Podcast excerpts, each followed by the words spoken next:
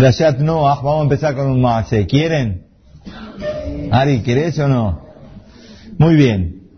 Maase con Rabhaim y Boloshin y un bajur de la yeshiva.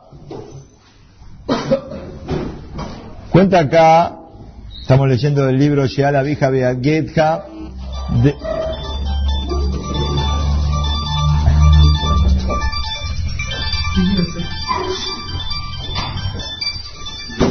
Sheala Vija Beagetja, este Maaser Rab Shabadron lo cuenta en nombre de Rab Eliyahu Lapian, y a su vez Eliyahu Lapian lo cuenta de Rab Hirsch, Rab Hirsch de Rab Simcha Zizel, Rab Simcha Zizel lo, escuchó Rabbi Israel Salanter, Rabbi Israel Salanter lo escuchó Rabbi Zundal, Rab Moshe Rabbi Israel, Rabbi Zundal, Rabbi Haim Zecher Kulam de Braja. Como, ¿Para qué se trae tantos antecedentes? Como para mostrar la veracidad realmente de este maase que vamos a contar. El Sipur es el siguiente. Es sabido la yeshiva de Rahaim y Boloshin era una yeshiva donde se estudiaba Torah Meaet Leet. ¿Sabe lo que quiere decir Meaet Leet? 24 horas. ¿Cómo se puede estudiar 24 horas? ¿Cómo se puede estudiar 24 horas? No tiene que dormir, la gente no tiene que hacer sus necesidades. Había turnos, se turnaban, había quienes estudiaban de noche, quienes estudiaban de día, de manera tal que las 24 horas del día que había, se escuchaba la voz de la Torah, ¿sí? De aquí tabó Yoman Balaila, Imloveriti Yoman Balaila, Jukochamayim Bares Rosamti, si no está la Torah día y noche, ¿qué pasa? El mundo no se mantiene. Este era el Kelal, se estudiaba así. Barbenam pasó que había fallecido un Bajur, joven, era un muchacho muy bueno, como vamos a ver con el Sipur del Maasé, y el Rab, Rab Jaime Bolochen acostumbraba que muchas veces a la noche, ¿qué hacía? Entraba a la yeshiva para ver cómo se estaba estudiando, para ver cómo estaban los jovencitos, cómo los bajurim estudiaban y demás. Entonces cada tanto caía en la mitad de la noche. Una noche, ya después de medianoche, y era dentro de la semana del fallecimiento de ese joven, el Rab Jaime Boloshin, como su costumbre de la yeshiva, pasó por el pasillo de la yeshiva, estaba caminando, y de repente, ¿a quién vio? Lo vio al joven que había fallecido, ya estaba dentro de la semana que había fallecido. Cualquiera de nosotros que le pase una cosa así, se desmaya en el momento. Rab Haim se paró y le preguntó, ¿qué estás haciendo acá? Le contestó, no, le vine a pedir un favor. Me dieron permiso desde el Shamaim que venga, le vengo a pedir un favor. ¿Qué necesitas?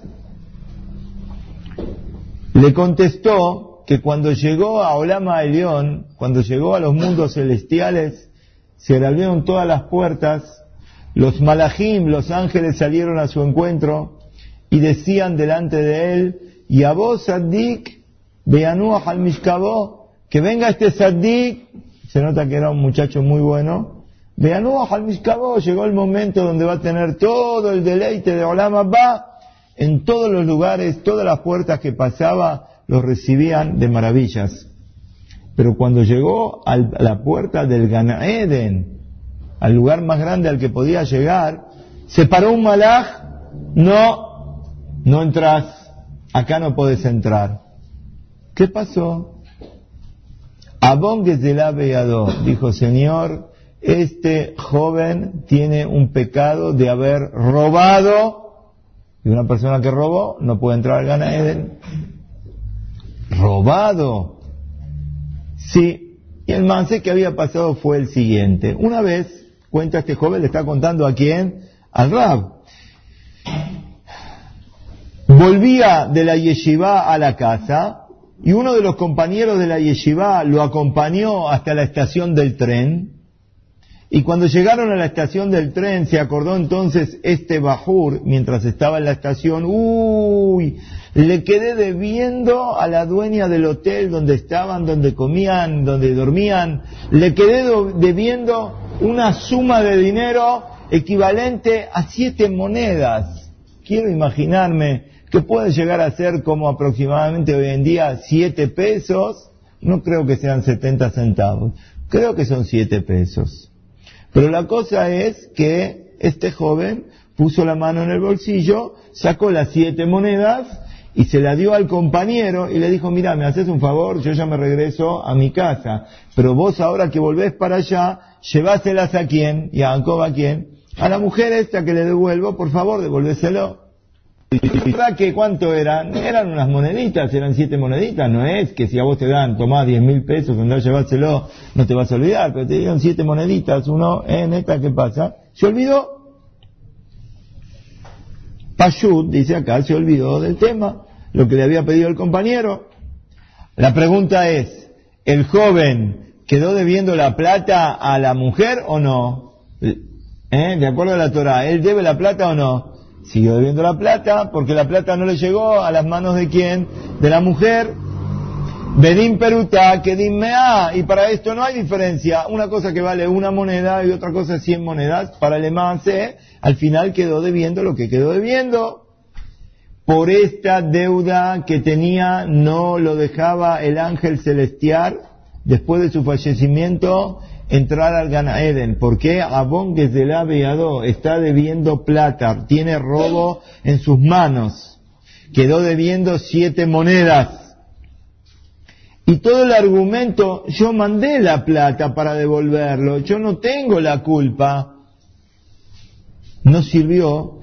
Por eso es que le permitieron desde el Shamaim, por cuanto que en realidad él no tenía la culpa, por eso le dieron la posibilidad de bajar a este mundo y arreglar, hacer ticún. ¿Qué ticún tiene que hacer? Tiene que llegar, de que de alguna manera le llegue la plata a quién? A la mujer. Por eso es, le está contando al Rab, vine acá, me permitieron venir, y por eso le dice a Rosh Shiva, Rab Jaime Goloshin, le pido por favor que usted se preocupe de hacerme llegar las monedas a, este, a esta mujer. Le preguntó a Rabbi ¿quién es la mujer esta? ¿Dónde está? Le dijo, sí, en tal lugar, tal señora. Le dijo, quédate tranquilo, yo voy a ir y me voy a ocupar del tema. Lech be shalom, betanuach be shalom. Anda a descansar be shalom, me une Desapareció. Maase verídico. Rabbi Haim no se estremeció cuando lo vio, no se desmayó, porque vemos que para Rabbi Haim este tipo de situaciones parece que eran frecuentes. Cualquier persona se desmaya, para él era normal. De todas maneras, este es el Sipur, esta es la historia que escuchamos rap detrás de rap de varias generaciones y que es lo principal que aprendemos de esto, lo que tiene que quedar, que por una deuda de siete monedas que no fueron devueltas a sus dueños sin culpa, y estamos hablando de un Bajur que era un Saddik, sin embargo, se le abrieron todas las puertas, sí, y a vos Sadik al Mishkabó, pero de todas maneras por esa pequeña deuda que tenía, no podía entrar al Ganaeden hasta que arregle esto. Este es el Maase, y esta es la Sijá de hoy, de la gravedad, la gravedad, la gravedad de tener cosas en la mano que no sean de uno. A ver, sacado algo, seguro que todos los que estamos acá, Baruch Hashem, nunca robamos, nunca fuimos a saltar ningún banco, a sacarle la billetera a nadie, pero vamos a ver que hay muchas cosas que están dentro de lo que considera robar y uno a veces no se da cuenta, piensa a veces, por ejemplo, que está haciendo un chiste, le sacó al otro, después se lo devolvió, ¿no? Pero le sacó al otro algo para hacerlo poner nervioso, para hacerlo poner mal, y eso también se considera que es Gesel y también está prohibido de hacerlo. ¿Y qué tiene que ver esto con la perayá de la semana? Vamos a leer perayat Noah, es sabido que vino el Mambul, el diluvio universal, el mundo empieza de nuevo, año 1656 de la creación, Noah con sus hijos, después de 120 años de hacer la Teba, Viene el momento del Mambul, se salva Noah junto con sus hijos, con todas las especies que existían en la humanidad, de aves, insectos, animales, etcétera, etcétera, etcétera. ¿Por qué vino el diluvio? Había muchos abonot, pero la Torah dice, Kimaleah Haares Hamas porque se llenó la tierra de robo, jamás, ahora vamos a ver la diferencia entre jamás y Gezel, la cosa es que se llenó el mundo de el robo, el robo. Si lo dinam ela a la Gezel. Si bien es cierto que había muchos abonot, la gota que desbordó el vaso, que fue lo que colmó la situación, fue precisamente el Gezel. En Noah, sobre Noah, está escrito que Noah era Is Saddik Tamim Haya Bedorotav. Así empieza la perashá. Rashi dice una diferencia clara en la Maseje Tabodazara es esto, eh, una diferencia clara entre lo que es Saddik y Tamim. Nosotros cómo traducimos? Saddik, decimos una persona Saddik, una persona recta. Tamim, ¿qué quiere decir? Íntegro. Rashi dice Tamim Bidrahab. Quiere decir una persona anab, una persona humilde, una persona sumisa. Saddik dice, explica Rashi ahí, velo jamás. Jamás es tener una cosa de otro, aunque sea que no tenga el valor de una perutá, que sea una cosa insignificante. Si uno tiene una, una, caja de fosforitos y le sacaste un fosforito al otro, señor Maxi, ¿cuánto vale un, un fosforito? ¿Tiene valor? No tiene valor. Sin embargo, ni siquiera eso, que digamos no tiene valor, esto tampoco, esto es lo que es la persona que es Saddik. Saddik, explica Rashi, velo jamás. Se equivoca el que piensa que jamás es uno que roba una cantidad de plata grande o un objeto precioso en especial. No, incluso lo mínimo de lo mínimo, también esto se llama que es jamás. Cuando Labán Aramí tuvo que atestiguar sobre la corrección de Jacob Avinu, tuvo que decir lo que era la calidad del comportamiento de Jacob Avinu, ¿qué pasó? Ahí dijo que a pesar que Jacob vivió con él, ¿cuántos años? 20 años, no encontró ni siquiera una aguja, lo mínimo de lo mínimo de lo mínimo, como explica Rashi allá, también Masejet Esta es la alabanza del Saddik, que se cuida en los temas económicos y pone la atención incluso por las pequeñas cosas, también se cuida, mucha gente muchas veces viene a preguntar, esto me pasó así, esto me pasó así,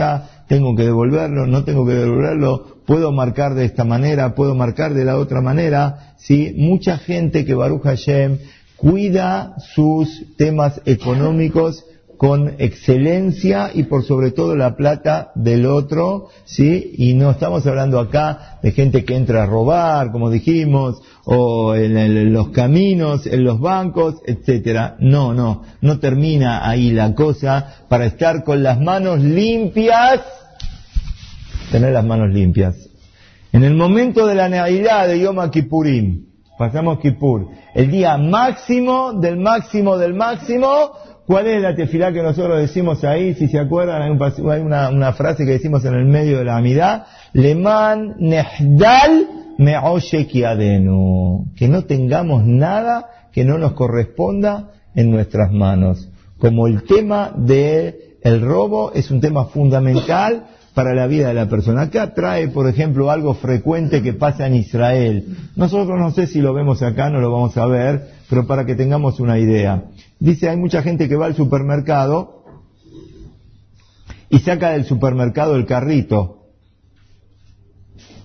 El carrito. ¿Para qué pone el dueño del supermercado el carrito? Lo pone para qué? Para que la gente que va a comprar pueda poner los productos dentro del carrito. Pero ahora yo vivo a una cuadra y media del supermercado. ¿Me puedo ir con el carrito hasta mi casa y después devolverlo? ¿Qué les parece a ustedes? ¿Se puede o no se puede? ¿Qué te parece, Mordejai, a vos? No, a vos te parece que no. ¿Por qué? ¿De qué depende la cosa? Depende de lo que va a decir el dueño del supermercado. ¿El dueño del supermercado va a estar de acuerdo con esto? No, no va a estar de acuerdo con esto. Primero que todo que no va a estar de acuerdo, ¿está bien? Entonces, cuando el dueño no va a estar de acuerdo, vos no vas a tener la posibilidad de qué?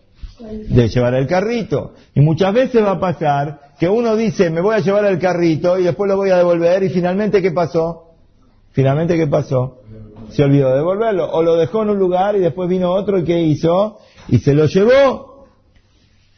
Dice el Rab acá, ¿esto no es Gezel? Esto también es Gezel, seguro que sí.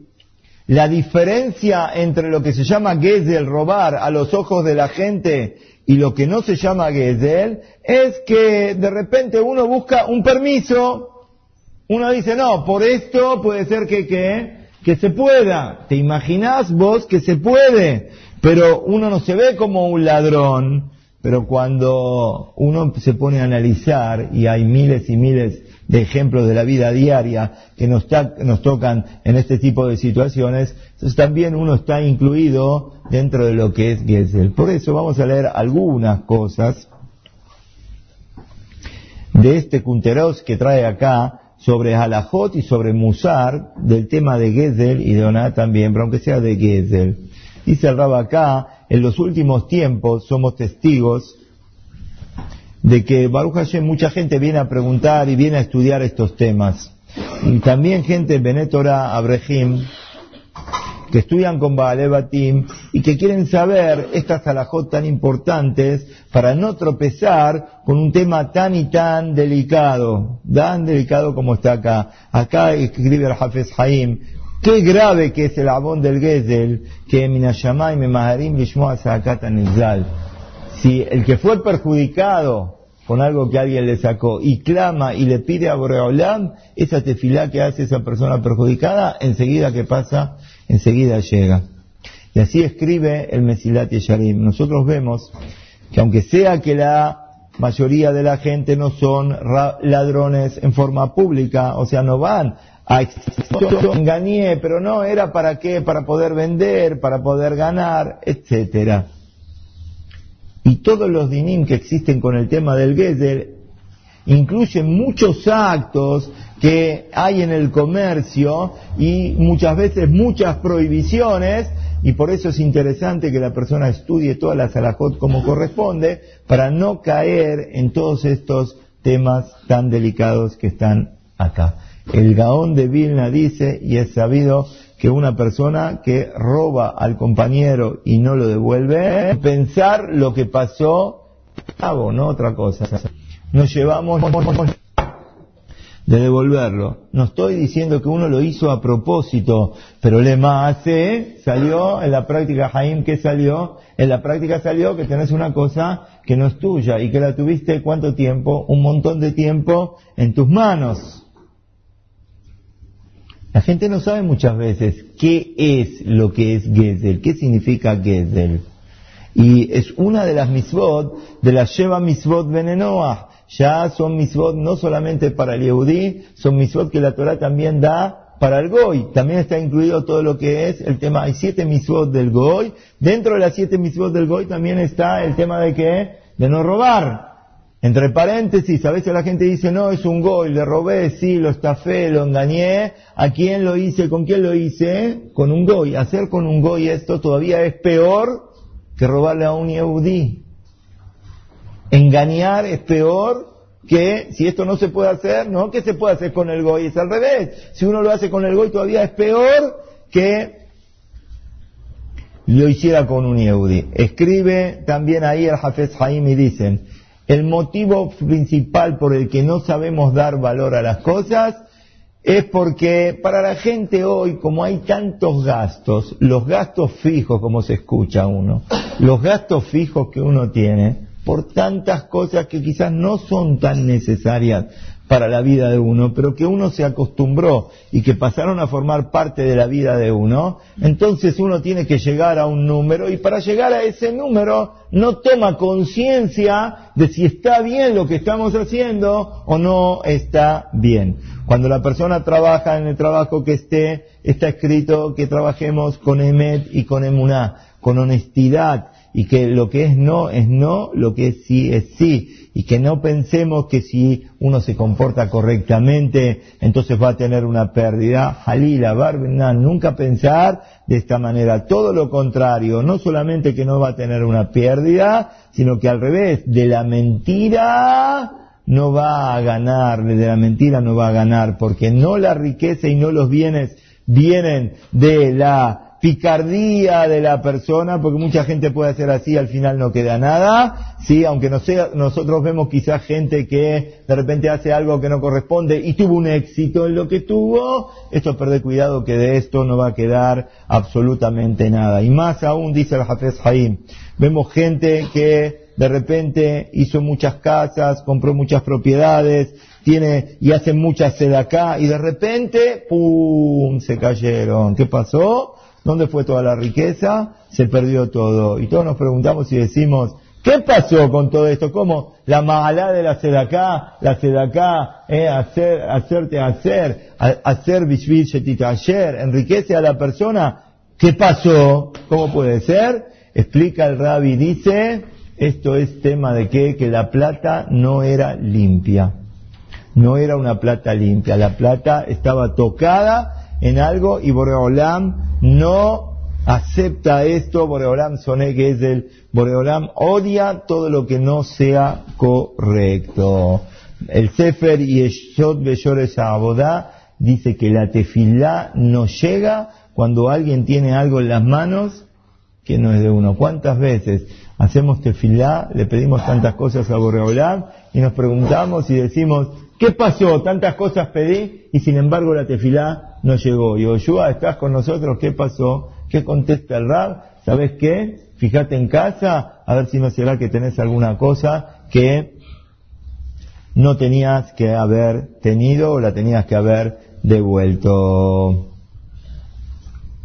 No se puede tocar nada sin permiso del dueño, ¿sí? No se puede comprar, atención, ¿sí? No se puede comprar una mercadería que se sospeche que viene robada. Hace poco llamó una persona, me están ofreciendo una mercadería a un valor, este, un 40% menos del valor real. ¿La puedo comprar o no la puedo comprar? ¿Te dan boleta o no te dan boleta? No, no, no me dan boleta. No, ¿qué significa esto? Esto lo más probable es que sea una mercadería robada. Sí, ¿cómo dice la Gemara? La Gemara dice más que Tarajim. Es peor el agujero que el ratón. ¿Qué significa? Si el ratón no tendría el agujero donde esconder la comida que roba, ¿qué pasa? No podría, ¿sí? ¿Qué es peor? Los que roban los estedios de los coches o los que los compran en la calle Libertad. ¿Qué es peor?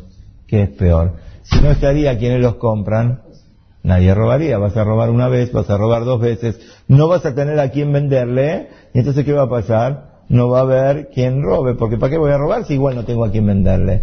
El problema está, es que hay mucha gente que lo compra. Y cuando la gente lo compra, está incentivando a que siga la carrera. Por eso hay una alhaja que está prohibido comprar algo robado, eh, o incluso, aunque sea un goy, que estás comprando un goy, y esto es un abón porque estás este, sosteniendo lo que hacen los abonot y provocas que se vuelva a, que, a robar. Eh, em, eh, muchas cosas, por ejemplo, está escrito sobre un moré o un empleado que trabaja en un lugar. Venimos de una racha de muchos casamientos, Baruch Hashem, pero uno de repente se acuesta a las dos de la mañana, a la una de la mañana, a la una y media, y después el otro día tiene que venir a estudiar, y cuando está estudiando, ¿qué hace? Empieza qué? Empieza a cabecear. O está en el trabajo, trabaja de empleado en un lugar, y ¿qué pasa cuando está trabajando de empleado? no tiene fuerza, vienen los clientes, no tengo ganas de trabajar, no tengo nada. Esto está incluido también dentro de lo que es Gesel, pero vos no te trajeron para esto. Ah, si tu, tu dueño en el lugar donde estás trabajando te dice, bueno, no importa, anda igual y aunque mañana no tenga fuerza, yo te perdono igual y demás, bueno, te dio permiso es una cosa, pero si normal quiere que vos trabajes con toda tu fuerza, entonces esto no se va a poder hacer. ¿Qué pasa con el teléfono? Estás trabajando en un lugar, tenés teléfono, el teléfono de la empresa, el teléfono del lugar donde estás y ahora te pones a hablar por teléfono. No solamente estás sacando el tiempo de tu trabajo, sino que estás utilizando el teléfono del lugar de tu trabajo sin permiso del dueño para tus llamados personales. Son pequeñas cositas que uno piensa que es lo más normal y esto sí, ya está, estoy acostumbrado y lo hago y no tiene ningún tipo de problema tenemos que saber que todo ese tipo de cosas no se pueden. La gente a veces viene a preguntar, necesito comprar un remedio, pero eh, no tengo obra social. ¿Le puedo pedir a fulano que él sí tiene obra social, que el remedio lo hagan con el carnet de fulano y voy y compro de esa manera para qué? Para ahorrarme un 40% me estoy ahorrando. Yo cuando me preguntan esto le digo, ¿por qué no vas a preguntar a la obra social a ver lo que opina de la, de la idea linda que vos tenés? A preguntar, a ver, a ver, a ver, ¿qué te van a decir? Seguro te van a decir que sí, Hazaku Baruch, qué buena idea. No, hay cosas que uno piensa que son elementales, que ya está, estoy acostumbrado que lo hago y ya es normal. Libros, como dijimos antes, no se pueden llevar libros que no sean de uno. Mucha gente retira libros del CNIS. Un chico hace un rato me dijo, ¿puedo llevar este libro para hacer una fotocopia? Sí, cómo no, llévalo. ¿Vas a hacer una fotocopia? Lo trae. Viene a preguntar. Viene a preguntar. Pero de repente gente se lleva libros a las casas y queda con los libros en las casas. ¿Y quién dijo? Muchas veces peor todavía. Uno deja, agarra libros, los deja tirados en cualquier lugar. No los devuelve a su lugar. Está robando el tiempo del otro. El otro después quiere ir a buscar el libro. ¿Qué pasó, Jaime? ¿Qué es el libro que no está en ningún lado? ¿Quién tuvo la culpa? ¿Cuánto tiempo perdió en buscar el libro? Robar no solamente es cosas, robar es el tiempo del otro. De repente uno va y se le pone a hablar al otro de temas y el otro tiene y le da vergüenza y se quiere escapar y no sabe cómo escaparse. ¿Cuántas veces sin querer robamos el sueño de otro? De repente uno en la mitad de la noche o llama tarde a la casa del otro por teléfono. Ah, perdoname, estabas durmiendo. No, estaba esperando que vos me llames, no estaba durmiendo. Este, uno tiene que ubicarse en cómo es cada momento y cada momento, cada situación para eh, eh, saber cómo actuar. Una persona que pide algo y no lo devuelve en la fecha que lo tiene que devolver, se considera también como Gazlán. Hay muchas cosas que están escritas como para ni que hablar la fila del banco, señor Maxi, la fila del banco, hay una persona que está en la fila y vos de repente caes, ah, mira, me haces un favor, toma, le das 20 boletas que tenés ahí para pagar y te ahorraste todo y, esto se puede hacer, esto se puede hacer. Vamos a preguntarle al que está atrás a ver qué está opinando, el que viene detrás tuyo. Y así en la fila de muchas cosas que uno, eh, la viveza que a veces uno cree que tiene, con la viveza que hace, me pasé, salteé, no se dieron cuenta, ¿sí? De esta manera, de la otra manera, tenemos que tener mucho cuidado con todo este tipo de cosas, este, para no caer en estas cosas tan graves que es todo lo que no es nuestro, no tocarlo, no creerse el vivo, saber ubicarse como corresponde, y terminamos con algo que dice acá el Rab, Omer Belahash Birkota Torah, Una persona sube al Sefer Torah y dice Birkata Torah, Mordejai, ¿escuchaste? Sí, Rambanam, Barejueta, Shema Meurak, empezó a decir la verajá, la verajá, ¿cómo hay que decirla? En voz alta. Y una persona que la dice en voz baja está robando. ¿Qué está robando? Está robando la misma de la gente porque no le permite a la gente poder que contestar el amén como corresponde. Y termina diciendo el rabo también acá, Kol omer davar o verbelao. Cuando escuchás algo, lo tenés que decir en nombre de quien lo dijo. Se aprende de Esther, ¿no? Eh, eh, y si lo dice, Beimomer, se llama Zot También